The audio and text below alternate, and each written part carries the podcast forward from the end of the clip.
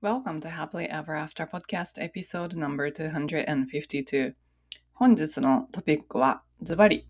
セルフラブについてです。自分を認め自分を肯定して自分を愛することっていうのがいかに基本人生の基本かっていうことなんですけどもそれすっごい大事なんだけどやっぱりなかなかできないこと。っていうのをなんか最近お客様とお話しする機会がすごく多かったのでこのお話をちょっとポッドキャストでもシェアしようと思ってお話ししてみました。最後までお聞きください。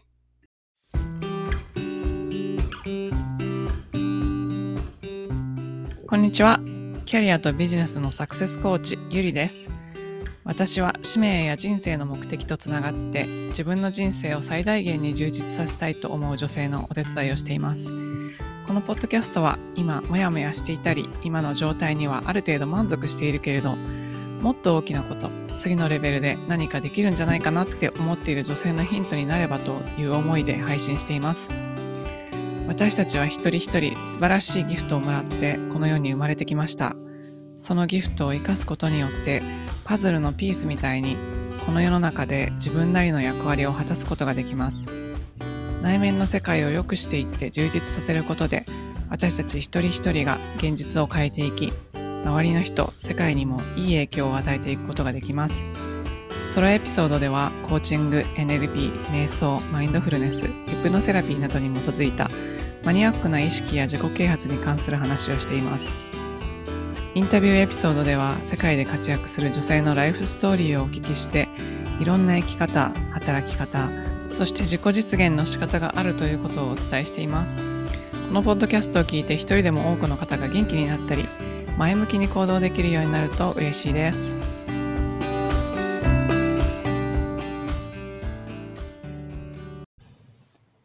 エピソードに入る前にお知らせがあります。起業準備中の方、起業初心者、または起業したけれど自己流でやっていて結果が出ていない方、そして今のビジネスが自分の軸とちょっとずれているなぁと感じている方のために、今月1月27日から2月1日まで無料のワークショップを開催します。What's Your Magic? というワークショップであなたの魔法をビジネスのアイデアにするためのワークショップです。あなたには他の人にはできない魔法があります。これはみんなあります。ただそれを実際のビジネスのアイデアにするのは難しいですよね。それを形にできたらいいなと思いませんか？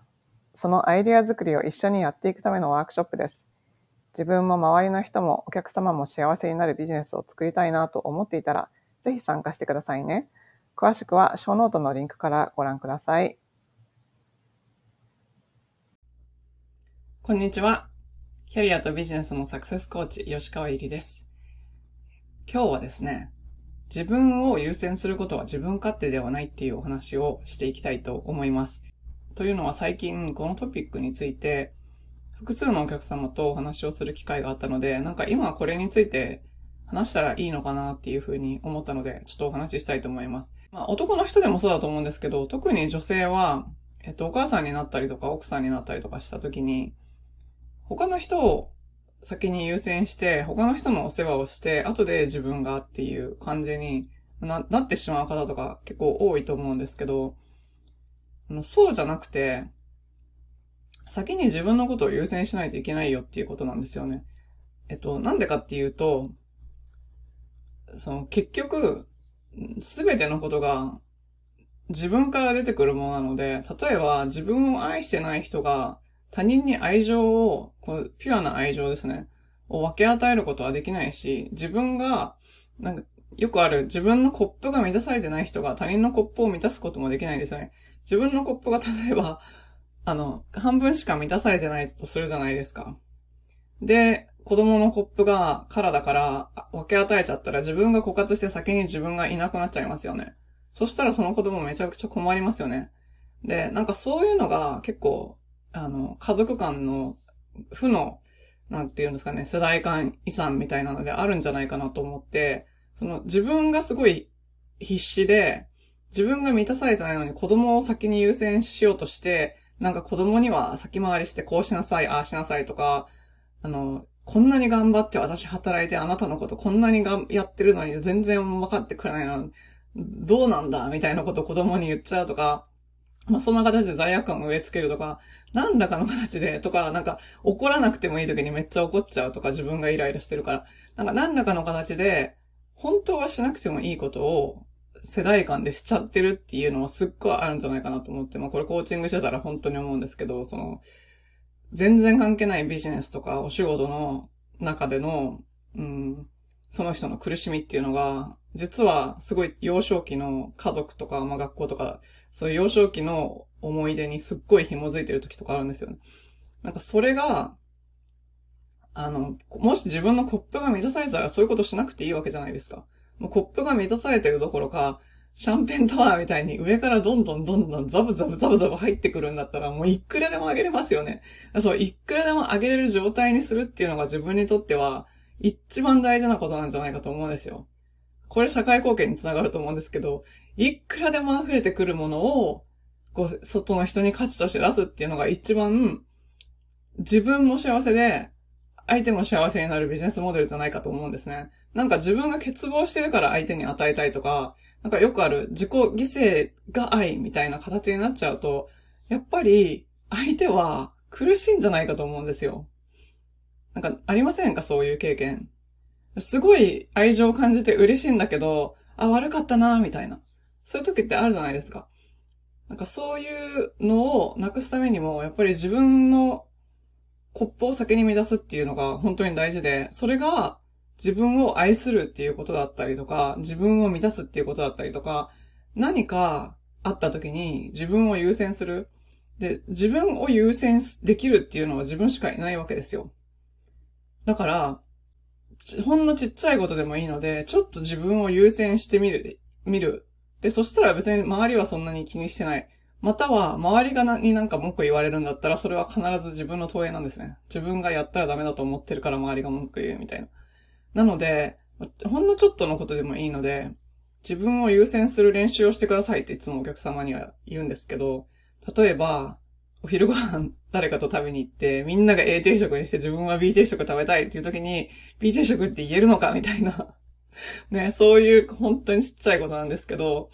なんか、それとか、あと、なんかコンビニパン買いに、コンビニにパンを買いに行って、なんか二つパンがあって、一つがちょっと高くて、でもそっちの方が美味しそうでっていう時に、その美味しそうな方を本当に自分で選べるかっていうことですよね。ほんのちょっとのことなんですけど、そういう選択を、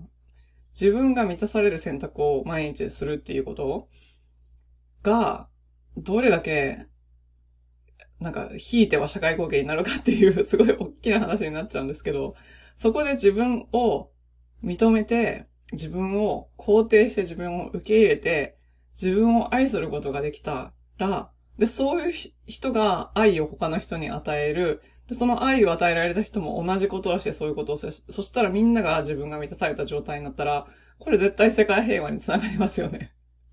すごい思うんですけど、だから、やっぱり、まずは自分からっていうのがすごい大事だと思います。で、なんか前言われたんですけど、コーチングとか受けたら自分勝手になる人が増えるのかっていう、それね、私、あの、それ聞かれて、いや、それは違うと思うんですよ。それは違うと思うんですけど、あの、精神的な成熟がすごい重要だと思います。あの、自分勝手と自分を優先するっていうのの違いがわかんないといけないんですよね。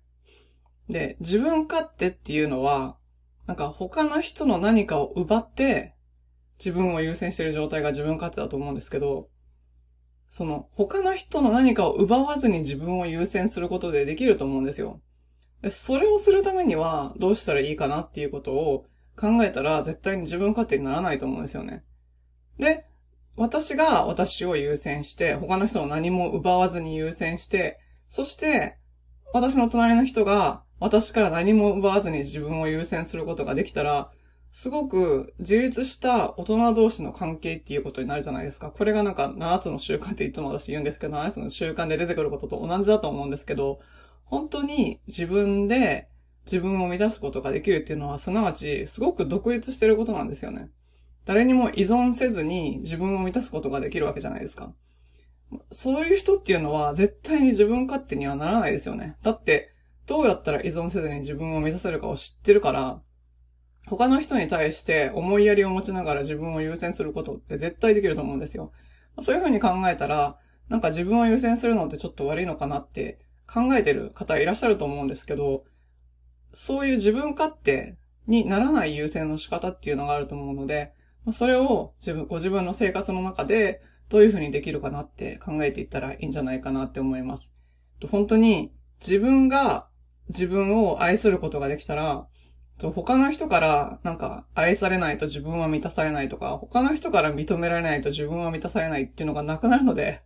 そのエネルギーがない人っていうのは普通に愛情をもらうことができます。なので、まず、そうそう、あの、自分を好きじゃない人、誰も好きになってくれないですよね。いや、私こんな人間なんですけど、すみませんみたいな感じだったら、もうそういう人好きになるのってよっぽどの物好きじゃないですか。だから、自分を好きになるっていうのは、まあ、なんか言ったらおかしいですけど、それ本当に人生で、なんか基盤になる、なんかそこさえクリアしたら、なんかすごい全ての物事がこう、パーってこう、ドミノ倒しみたいに行くんじゃないかなっていうすっごい大事なピースなので考えてみてください。私のコーチングとかプログラムでも自分を受け入れて、自分を認めて、自分の過去から学んで自分の過去を認める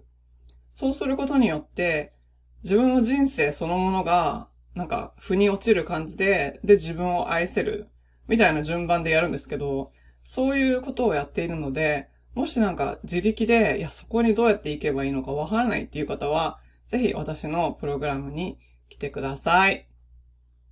私のプログラムリストは、ショーノートのリンクに貼ってあります。はい。というわけで今日は自分勝手にならずに自分を優先する。それが自分を愛するっていうことの本当のファーストステップだと思うんですけど、それを日常生活の細かい選択とか行動の中でどのようにやっていくことができるかなっていうのを考えてみてください。最後までお聞きいただきありがとうございました。このポッドキャストがお役に立ったら配信登録、レビューまたは星マークポチッと押して多くの方にこの番組が届くようお手伝いいただけると嬉しいです。今よりもっと高いレベルの自分になって行動できるようなコーチングセッションに興味のある方は、